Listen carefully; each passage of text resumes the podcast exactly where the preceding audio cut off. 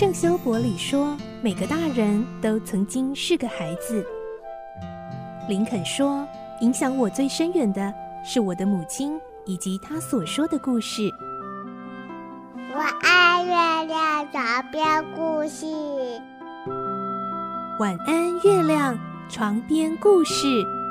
小青姐姐邀请每一位大孩子、小孩子一起听故事，不管多忙，也要和你一起听故事。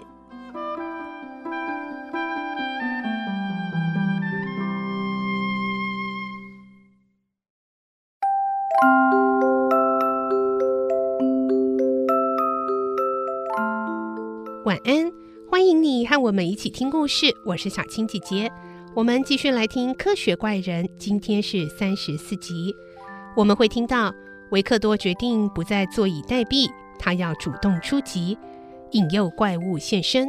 于是他就决定不再逃避，依照计划和伊丽莎白结婚。而新婚之夜，怪物真的会如他所说的出现在他眼前吗？来听今天的故事。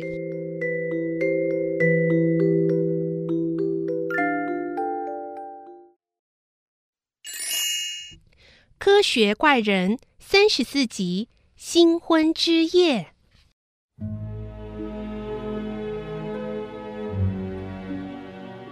维克多再三思索之后，提起笔，开始写信给伊丽莎白。亲爱的伊丽莎白，我十分感谢你的细心和体贴，只是你完全没必要感到忧虑。我衷心爱慕着你。从小到大都是这样，伊丽莎白，我知道自己这些年来改变很多，那是因为我藏着一个非常可怕的秘密。我答应你，在结婚后的第二天，将对你和盘托出。你如果知道详情，或许会十分意外，我经历了这些事还能存活下来。不过在这之前，我恳请你千万不要提到他，也不要暗示他，这是我最诚挚的要求。我相信你一定会答应的。期待相会，更期待我们最美好的婚礼，维克多。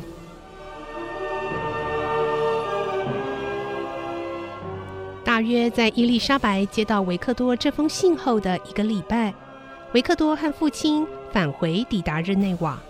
伊丽莎白深情款款地迎接他，果真什么也没有多说，也没有多问。在阿尔方斯的安排下，婚礼将在十天后举行。他对维克多和伊丽莎白说：“我们啊，已经遭遇到太多的不幸了。哎，让我们啊，从此更紧密相依，把对过世亲友的爱转移到活着的人身上啊。”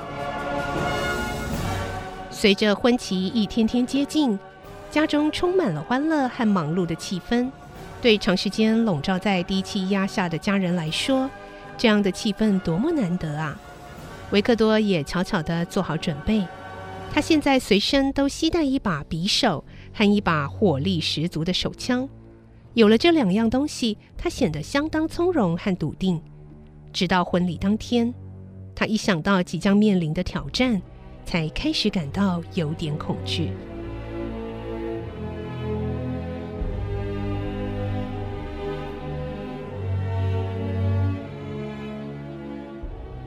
婚礼完成后，在阿尔邦斯的安排下，维克多和伊丽莎白即刻从水路出发，前往科木湖畔的一座山庄，打算在那里住上一段日子。这对新人顺风而行，飞快前行。沿途饱览明媚的风光，维克多看见美丽的新娘面带愁容，十分心疼，就握住她的手，温柔地说：“亲爱的伊丽莎白，不要忧愁，能够和你这样并肩坐在一起，哪怕这是我生命的最后一天，我也心满意足了。让我们先抛开绝望，尽情享受难得的自由和安宁吧。”别这么说。亲爱的维克多，如果我看起来很忧愁，那是因为我看到你忧愁的模样。但我承诺过，除非你愿意告诉我，否则我绝不多问。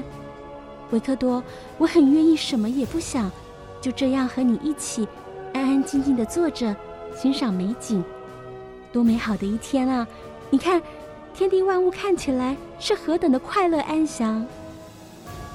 伊丽莎白试图找些轻松的话题，好让维克多的心情轻松一点。有伊丽莎白陪伴在身边，维克多暂且按捺住心中的不安，渴望好好抓住眼前难得的幸福。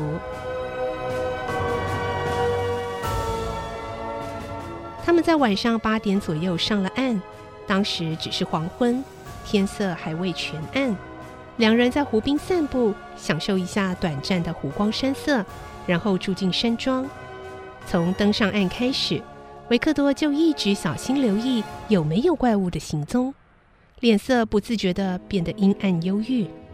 伊丽莎白很快就注意到维克多的样子，忍不住边发抖边问：“维克多，你你你到底在害怕什么？是什么让你焦虑不安？”维克多回答。等明天早上，我再告诉你。但今天晚上，我们一定要非常非常的小心。维克多掏出手枪，把房子上上下下仔细检查了两遍，想安慰伊丽莎白时，忽然听到楼下传来奇怪的声响。你待在这里，千万不要出来，也不要开门。维克多匆匆交代伊丽莎白后，就拿着武器，轻手轻脚地下楼。打算只要一看到怪物，就立刻把那丑恶的脑袋轰掉。他小心地挨近每一个角落，却遍寻不着怪物的踪影。正想赶快上楼回到伊丽莎白身边，却在这时听到了伊丽莎白凄厉骇人的尖叫。啊！完了！维克多马上冲回楼上，撞开房门。此时的伊丽莎白已倒卧在床上。维克多上前确认她的脉搏，她已经没有心跳呼吸，脖子上的勒痕清晰可见。天哪，伊丽莎白，不！维克多眼前一黑，倒在地上不省人事。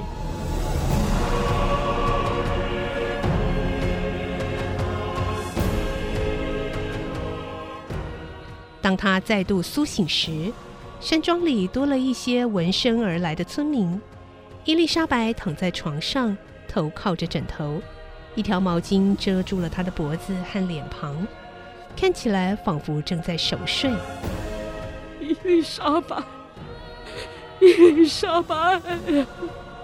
维克多踉踉跄跄地扑到床边，在伊丽莎白身边痛哭。他哀痛的模样令在场的每个人都为之动容。伊丽莎白，他绝望的痛哭失声，泪眼模糊中，猛一抬头，他看到窗户的遮板被推开，窗外正站着那可怕又可恨的怪物，怪物脸上甚至带着邪恶和嘲笑的神情。啊！凶手！维克多大喝一声，马上拔枪朝窗外射去。紧接着冲了出去，嘴里还愤怒的叫着：“凶手，别跑！我要杀了你！”房间里立刻引起一阵骚动，许多人奋力地提起棍棒，跟着冲出去，想要气拿那万恶的凶手。然而，一群人追了大半夜，从屋外追到湖边，甚至对岸的林地，却什么也没看到。后来，众人不得不怀疑，维克多口中所谓的“看到凶手”，大概是幻想出来的。